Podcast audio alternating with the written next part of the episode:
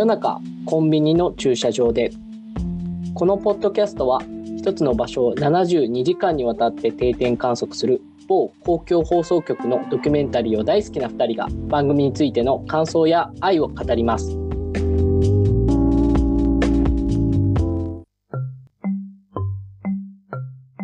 今回は下町南千住コロッケパン物語ということで、タイトルにある通り東京の下町南千住にある老舗の惣菜パン屋さんが今回の舞台になっています。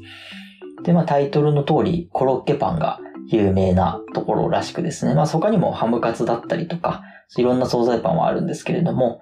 まあ、その地元に愛されてきた惣菜パン屋さんで、まあ、それこそ地元に愛されてきて50年以上前から通ってる常連とか、こういろんな人が来る中で、長年ずっと変わらないコロッケパンの味をみんなはどういう気持ちで買いに来てるのかっていうのに迫った3日間の回になっております。ということで、本田さんいかがでしょうか？はい。もうこれはね、パン屋さんというかなんかもうコロッケパンスタンドみたいになってたんですけど、はい。ああれ、家の近くに欲しくないですか？なんいか、やー、欲しくない？これ、食べたくない、ねあれ。これ、はい。あの、僕実家の、僕実家神奈川県ですけど、はいはい。実家の近くにパン屋さんあって、すごいよく行ってたのをこれを見て思い出したんですよ。ああ、なるほどね。はいそうはいはい、はい。コロッケパン屋さんではないないんですけど、うんここれほどなんか惣菜パンっていうのはもっと街のパン屋さんって昔結構あったじゃないですか。ありました、ありました。なんかあの、あの、ウィンナーとか、そうそうそうそう。なんとかドッグとかあったりとか、そうそうそううそう。ん、ありました、ありました。うん。大体あのハムとチーズのやつがす大体食べてたんですけど。大体、はい、わかります。あの、お気に入りのやつがあるみたいなね。そうそうそうはいはいはい。なんかそれをすごいこれを見て思い出したんですよね。いや、ほんとそうなんですよ。で翻って今家の近くにそういうのがあんまりなくて。めちゃめちゃ欲しいなっていうのと、やっぱこのコロッケパンすごい食べたいですもん、見てると。食べたい。うん。なんか、でいや、し、ししかも、まあ結構安いじゃないですか、やっぱり。はいその、今のこの、こう、物価高の中で、実際にこう、値上げもしたって書いてあったんですけど、値上げしても290円とか。そう、そんな20円ところで値上げしてね。20円ね。値上げしてっていうところなんですけど、実際はあれなんかこう、本当に芋をふ、じゃがいもをふかすところから始めてるんで、めちゃめちゃうん多分美味しいはずで、しかもそれすごいコスパいいというか、そうですよね。安いと思うんですよ。それから、その手間からすると。でそう思うと、やっぱこんないいお店が近くにあるって羨ましいなっていうのと、本当にあのコロッケパン食べたいな。しかもなんかあの、紙袋に入れてくれるんですけど、それがあのなんかこう茶色い紙袋に入れてくれるじゃないですか。はい。あれのなんか懐かしさみたいな。いやー、懐かしいっすよね。いいっすよね、あの感じ。あれにいっぱい詰めて帰りたいなって思ったんで、今回本当に南千住というこう下町、東京の下町っていうところがあるんですけど、なんかこう下町ノスタルジーというか、羨ましさみたいなのが、もう存分に出ている回だったなってやっぱ思うんですよね。なんか今回その、ちょっとそのいつものドキュメント72時間っぽくない始まり方でだったなと思っててあ、あ、はいはいはいはい。あ都電荒川線のカットから始まるいきなり、ね。じゃないですか、1日目が。うんで、だからどこにありますみたいなのをめっちゃ丁寧に話すじゃないですか。そうそうそうそう。急にそういうなんかお昼の番組見てんのかなみたいな、有名パン屋さんに密着じゃないけど、いや、なんか本当そうですね。そう、なんかぐそういうのありますよねそうそうそうそう、ぐらい丁寧ななんか場所解説から始まって、うん。なんかそこがまずなんでなんだろうなって思ったんですけど、やっぱその下町っていうその場所性、うん説明だったりとか、うん。あとは、これはもう僕の推測でしかないですけど、うん。なんかみんな来てほしいと思ったんだと思うんですよ。その、撮ったスタッフ側が。あ、この惣菜パン屋さんが、途中出てくるんですけど、昔はずっと商店が並んでた通りだったんだけど、他の店はみんな閉めちゃったりとか、やっぱ土地を売ってうん。マンションになったとか、うん。そういうのがあって、うん。だけど、ここだけはもうずっと60年間、その変わらないレシピでじゃがいもから作ってると。で、なんかそれをこう取材していくうちに、編集していくうちに、ぱここみんな来てほしいなみたいに思ったんじゃないかなと思ってて。えでも多分あれ、思う、思いますよね。そうそう。思いますよ。うんやってると多分、うん。だって、だからこそ、そう、やたら丁寧な場所解説。うん。この角を曲がると、みたいな。いや、本当にそうです。それに、それにいかにこれを続けていくことが難しいかっていうのが、それこそその20年値上げしたっていうのもやるし、なんかこう、いかにこう、あの、70歳の店主の方が、まあお子さんがいて、お子さんが、息子さんも娘さんも今手伝ってくれてるっていうのがあるんですけど、それもなんかこう、いかにこう、継いでいくのが難しくて、うん。なんかこう、なかなか言いたいことが伝わらないみたいなうん。ちょっと、この冷凍庫のコロッケ、こっちからやらないと、古いのからやらないとダメだよ、みたいなことを、娘にこう言うんですけど、娘さんもなんか、まあ、親子の関係もあるからかなんかそこまで、なんか、いや、もうピンときてない感じですよね。そうなのみたいはな感じになってる、あの感じとかをわざわざこう、やっぱり出してきて、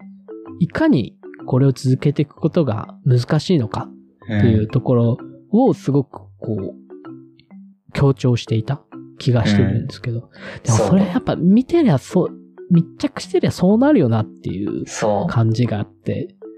本当にパン屋ドキュメンタリーでしたよね。そうそう、パン屋ドキュメンタリー。でも、これ、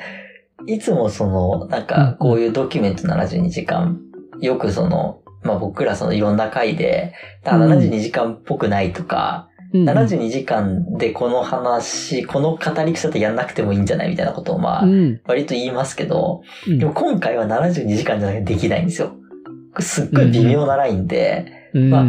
例えばで言うと、最後4日目の一番最後に、この今のオーナーの人が前立腺の癌であるってことがさらっと流れるんですよね。うん。で、だから息子娘に継いでいきたいんだみたいな。うんさらっと流れるわけですよ。うんで、本来ならやっぱそこはメインの取材になる、主題になるべきだし、むしろ真ん中とかに来るべき。気象点の点に来るべきなんですよ。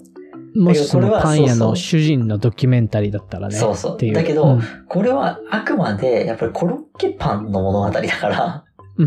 コロッケパンに注目してるわけですよね。うん。そこが、そのやっぱ人を主軸にしたものにするか、場所を主軸にしたものにするかっていうので、72時間がやっぱりずっとテーゼとしている場所を注目したドキュメンタリー。っていうところのやっぱ筋が崩れてないから、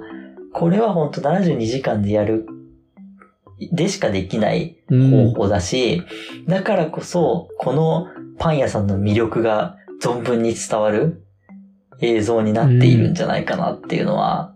すごい思いましたね。うんうん。その、これも途中でその場所の丁寧な解説の一個でもあるんですけど、はい。あの、東京球場の跡地がすごく近くにあるっていうのもはいはい。何度も強調されて、そこの跡地があるよっていうのがすごい引きで、うん。あの、その一帯の地域の様子が映されてっていうのがあるんですけど、あの、それこそその実際の東京球場とかがあった時って、やっぱあの、ナレーションでもあった通り、そこでパンを買って観戦したりっていう人もたくさんいたはずで、やっぱそれだけその場所としてはものすごく賑わっていた当時って言ったところから、その今の状態でも、あの、いいろんな人に愛されているっていうところも見えてくるって言ったところが、まあ、ある程度それでやっぱりこう残していきたいよねっていう気持ちは生まれつつも、すごくこう場所をよく表した回にやっぱりなってるんですよね。このコロッケパンや周りというか、周りも含めて、で、地域の、地域社会的なところも含めて、そう。えーやっていて、なんか、こう、お祭りの壮大とかもやってるって話も出てきてたじゃないですか。出てましたね。おみこはい。しを担いで、そう。しその知らなね、いの？みたいな。そう、先導役を若手にやらせるかどうかみたいなね。そうそうそうそうこうやっぱり継ぐ継がないとかっていう話がすっごい強調されて出てきていて、でもやっぱそれぐらいし深刻な問題というか、はい今この東京の下町で、まあどこにでもある程度、まあ起きているようなところになってるのかなっていうところがあると思うんですよね。だから、なんか見てて、なんかものすごくこう東京の下町を知らないのに、なんかすごい知る、その一端を知ることができて、うん。なるほどなーってすごく思って、なんかイメージ的には、あの、よくあの、今は伝わるかわかんないですけど、あの、金八先生ってあったじゃないですか、あの、はいはい。ああの、金八先生の感じって僕の中で、なんか、うわ、東京の下町だなって思うんですよね。っで、大体生徒ってうんなんとか屋の息子とかじゃないですか。なんかはいはいはいはい。なんか親が、こう、こいつ勉強しないんですよみたいな小づいてみたいなのがあったりとかっていうのがあると思うんですけど、なんかその金八先生のすごいその後を見てるような、そのパンを買いに来る人たちもそうで、今こういうことやってるんですけどとか、ついでなくてとか、もしくはついでてとか、えーそういうのが全部あの、金八先生のその教え子の生徒たちの、なんか、その後中年に差し掛かった時みたいな、うん。ように見えて、なんかこれだけ、なんていうか、東京なんだけど、まあ、でもまた地方とも違う、そういうその東京の下町の、まあ、つぐつがないとか世代交代の難しさとかっていうのが、ものすごく見れて、あ、こういうのがコロッケパンを中心に見ることができるんだなっていうのは、なんか面白いなと思って見てたってところあります。うん。で、途中出てくるその、高校時代よく入れてもらってたとか、高校にその、このパンが搬入されてたとか。はいはいはい搬入されてた。そう。そうそうそうっていうのもあったりとか、うんやっぱ子供の頃よく来てたとか、うんそういうこう、思い出とやっぱり結びついてる人が非常に多いなって思う一方で、うんその東京の下町と地方がじゃあ何が、地方のその商店街とかとうんうん何が違うのかっていうと、うん意外と東京の下町って、下町にずっといるっていう人じゃない人も結構いるっていうことだと思うんですよね。そうですね。うん。そこがやっぱり東京っていう場所の、その外部からいろんな人が来るっていうところの影響というか、そこが関係しているところで、うん、まあ例えば今回で言うとその、まあ、それこそイランに、イランから来た男性とか、まあ、まあずっと32年ぐらい日本にいて、今いますとか、結構いますけど、うんでも別に生まれたわけじゃないじゃないですか。うん。で、例えばそのちょっと前に出てきたのだと、その、なんか、透析今やってて、でな、うん食事制限あるんだから絶対食べちゃダメだと思うんですけど、コロッケパン食べに来てるみたいな。笑顔で、もうすごいやめといた方がいいだろうなっていう 絶対、なんかこうそう体型をしているのそうに。絶対ダメなんですけど、うんまあでもその人もそのね、福島で生まれて、で、なんかたどり着いたからここで暮らそうと思ってるみたいなうん。のとかもいたし、アフリカから来た人もいましたね。そうそうそうそう。コートジボワーコートジルからです。ボワールね。そうそうそう。なんかそういうその、やっぱり東京の下町ってその、そ、そういうその、外から来た人もん。受け入れる、その下町感みたいなところが、やっぱりややその、地方、地方都市とは違う部分としてあるんじゃないかなっていうのは、やっぱこの、その特にそのコロッケパンっていうものの来てる人を見ても、みんなもずっと親子何代ここにいますっていう人ももちろんいるんだけど、そうじゃない人もいるっていうところ。それこそその、1日目にできたあの、朝ごはん用の食事なんですみたいなうん大学生の女性とか、実際その地元かどうかわかんないじゃないですか。うんただ大学がこっちだから来てるだけかもしれないし、うん。なんかそういう、はいそういろんな人がいるっていうのはね、ね魅力かなと思いますけどね。そう、そうですね。まあ、いろんな人がいるっていうのもあるし、このコロッケパンだからこその、その、常連もいれば初顔もいるああ、そう来やす。さみたいなやっぱあると思うんですよね。意外とその、なんか、いや、実は初めて買うんですよっていう人も結構何人かいて、でそれって、やっぱあの、コロッケパンだからできることだなっていうのもやっぱ思うんですよね。当然その、なんかレストランとかだったら、やっぱり多少ハードルがある中で、やっぱりなんか初めての店に行くぐらいだったら、やっぱりなんかこう、チェーン店に行った方がいいとかっていうのもやっぱあるじゃないですか。はい。っていう中で、コロッケパン、しかも290円だったら、まあ買ってみるかって思える。で、それで買ってみて美味しかったからずっと買い続けるっていうのもあるでしょうし、なんかそういう意味で、その、東京下町のその、全くの常連とそういう風に初顔できてちょっと買ってみる。で、気に入れば、そこも馴染みの店になっていくっていう感じうんの良さが、コロッケパンだからこそ出てるなっていうのがあって、そういう意味でもその下町感を出すっていうののチョイスとして、うんなんかコロッケパン屋さんっていいなっていうふうに、やっぱ思ったんですよね。確かに絶妙なラインですよね。絶妙なライン。で絶妙なライン。これまでもいろいろ密着してきたやつでいくと、やっぱ、まあなんかこう、氷屋さんとか、はいはいはないん。かいろいろあったんですけど、それってやっぱりなかなか、あの、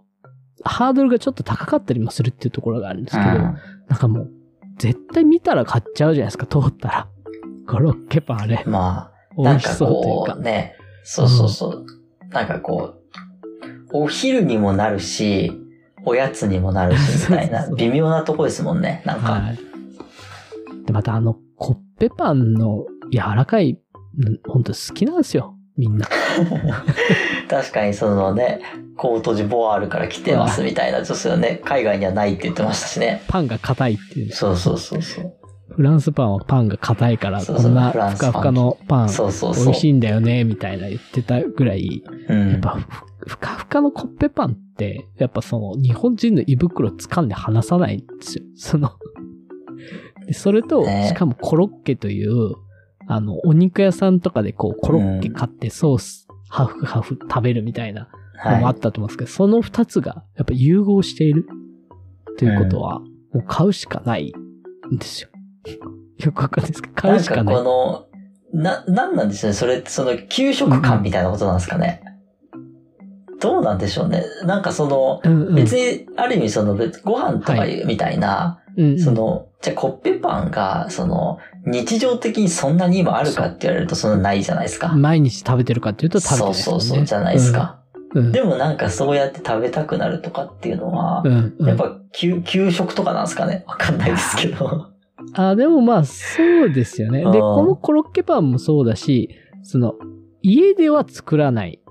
とか、うん食べないっていう、はい。コロッケもそうじゃないですか。揚げ物だから。などう作るかってもたくさんあるとは。は思うけど、まあ圧倒的に作るより買った方が、まあ楽っていうのもあるし、はい。揚げたて美味しいとかっていうのもあるし、そういうので言えば、なんか、その二つはやっぱりなんかこう、家では逆になんかあんま食べないっていうところの良さもあるんじゃないかなと思うんですけどね。うん。確かにそこはありますね。その、うん。まあなんかこう、このお店って、い今風に言えばテイクアウト専門店なわけじゃないですか。今風に言うとね。今風に言うと。はいはい。でもなんかそこの魅力ってやっぱあって、はい。その、テイクアウトってその、持って帰る、要は外食と、外食と内食ってその家で作る食事の間の中食っていう中間の食事って書くんですけど、それって、その中間だからこそどっちの属性も持っているっていう、うん。それはやっぱ言えて、そここそがこのテイクアウトの強みだし、その、このコロッケパンが持つ強みだし、しかも、ウーバーイーツとか、まあ、このウーバーイーツの人も出てきますけど、途中。まあそれとは全く違って、やっぱここに来て買いに来るっていうのも、なんか強い目的があってここに来て買いに来る人もいるんだけど、じゃなくてただフラッと通りがかった人とかもいるわけじゃないですか。うん。今回そのさっきのその透析受けてる人とかはそのたまたまあの何回か通ってなんか気になって今日初めて来ましたみたいな人だったし、うん。うんなんかそういうその完全に目的型じゃない、フラッと通ったから買うみたいな敷居の低さがあるっていうのもテイクアウトだしコロッケパンだしっていうののそうダブルパンチでそうなってるんじゃないかなっていうのは、そうですね。うなんすごい思いますね。いや、本当に、この Uber Eats の人が、そのはい Uber Eats の注文を受けてここに取りに来るんではなく、その注文が一通り終わった後のその人の昼食としてこのコロッケパン買いに来るっていうところがいいんですよね。すごいいろんなことをなんか指してますよね、この。そうそうそうそう。これが一番いいなと思っていて、やっぱ今風に言えばって言うとあれですけど、うんそれこそ Uber Eats の注文が入ってそれを運んでもおかしくないわけですけど。いや、そうですよね。うんおそらくやってないかなっていう感じと、うんでもそれをやってないのに、ウーバーイーツの配達をしてる人は、ここなんだよなって言って買いに来るっていう、うん。そこがね、やっぱいいなっていううん。のが思うんですよね。なんか、これぞまさに。うん。やっぱりその、ネットでは出会えない店ですよね。そうそうそう。ここって。そういうことですよね。そん。その、もちろんなんか、結局そのじゃあ今、72時間で紹介されて、うん、で、なんかみんな来るようになりましたとかっていうのはもちろんあるんだけれども、別にそういうのがなければ、うん、うん特にその大マスメディアにいわゆる取り上げられなければ、うん。本当に地元の人がたまに通りがかって、ではなんかいいなと思って来て、美味しいと思って通うようになるとか、うんそういうその偶然の出会いでしかないところっていうのの、うん、うん。魅力というか、やっぱウーバーでは出会えない魅力みたいなところがありますよね。そうですね。うん。だから、ウーバーも含めて、なんかこう、バイクで買いに来る人も多かったですもんね。だからそれがいや、多かったっすね。うん、それもなんかいいな、こう、やっぱりこういろいろと現場で働いてる人の支えになってるなっていうところも、ものすごく感じたので、なんか、そういう、その、な、なんだろうな、プロというか、なんか、知ってる人だけが知ってる感っていうのがめっちゃあって、そこが良かったんだけど、でもそれだけじゃやっぱり立ち行かないっていうのがあるから、まあ、これだけなんかこう難しいんだっていうところを、こうドキュメント72時間クルーの人たちがこうめちゃめちゃ感じて、そういった編集に仕上がってたなっていうのが。冒冒頭の丁寧な店紹介。アクセスがすごいわかりやすくね。わかりやすく紹介されるここにありますっていう感じと。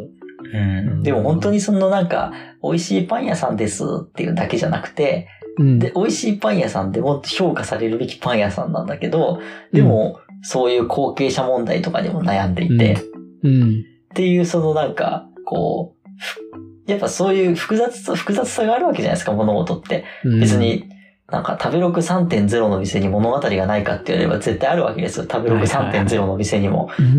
別に3.0の店の物語と3.3の店の物語って、あんまり別にそこで大きく違うわけじゃないと思ってて、もちろんその物語の種類は違うかもしれないけど、うん。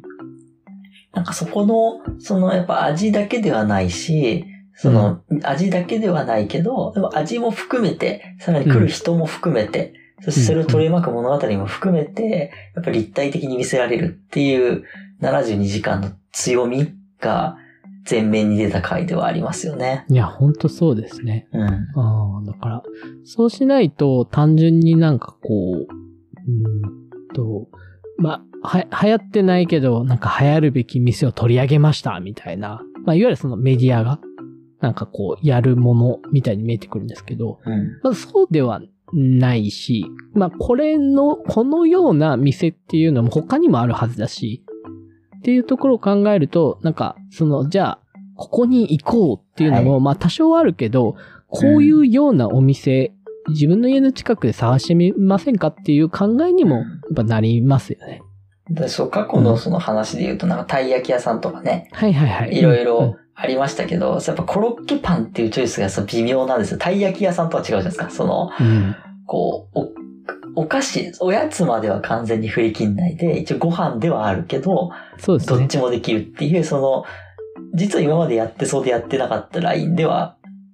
あるし、またその、たい焼きの回とかと見比べると、よりその、見え方が違うというか、そうですね。あっちは割とお土産で買う人もいたりするんだけど、こっちはもちろんお土産の人もいるけど、実は自分で食べる人が結構大多数だったりして、いや、そうですね。たい焼きとの比較も面白いですよね。本当、うんとたい焼きも、確か東京の四そうそう谷とかだそうそう、そうです、そうです。だから逆に、その、僕も結構好きな回として、あの、北海道のあの、サンドイッチ屋さん。とかね。はいはいはい。やっぱそういう、なんかこう、うん場所かける食べるもの何っていうところの比較みたいなのを、ドキュメント72時間たくさんやっているから、うん、うんそれを一つ一つ並べていくってめちゃめちゃ面白い比較になりますよね。結構ね、大体似てますもんね。コロッケパンも別にサンドイッチもたい焼きもほとんどがパンみたいな。大体、そうそうそう軽食というかね。たい焼きはやや違うけど、まあでも大体同じようなね、食、うんなんかものじゃないですか。うん、うん、うん大きくくくるとね。うん。うんだから、なんかそういうのはすごい、あと、何、まあ、下町で言うとそれこそ聖夜の食パン、食パンか、銀座かあれは、とはいはいはいかもありましたし、なんかいろいろ、そういうね、パン、パンっていう切り口もそうだし、これ街中のものっていうのもそうだうし、ん。いろいろその比較すると見えてくるものは実はある回。うん。だこれだけもそうだけど、他の回を見ていくと、よりこう、立体的に見えていくみたいなのは、実はあったりするかなっていうのを思わされる回ですね。うん。まあだから、それぐらい、いかになんかこうん。う、なんというか、食べ物っていうのは、やっぱ人をよく表すんだなっていうのは、まあものすごく思いますね。うん。あとやっぱ思い出と結びつきやすいっていうところであまあそうすよね。その、本当そうですね。まあ五感とね、そのうん特に味覚とか、うん。匂いとかもそうですけど、その辺がその人の記憶とか思い出と結びつきやすいからこそ、うん。やっぱりなんか通ってしまうからには、なんかの、うん。もちろん美味しいっていうだけ以上の理由があって、みたいなうん。話とかっていうのも関係してるかもしれないですね。まさしくそうだと思います。うん。うん。そんなとこでしょうか。はい。はいここですかね。ですかね。はいじゃあちょっと他の回ももし興味ある方はぜひ見ていただいてということで。はい。ぜひということで今回は以上となります。はい。はい。ありがとうございました。ありがとうございました。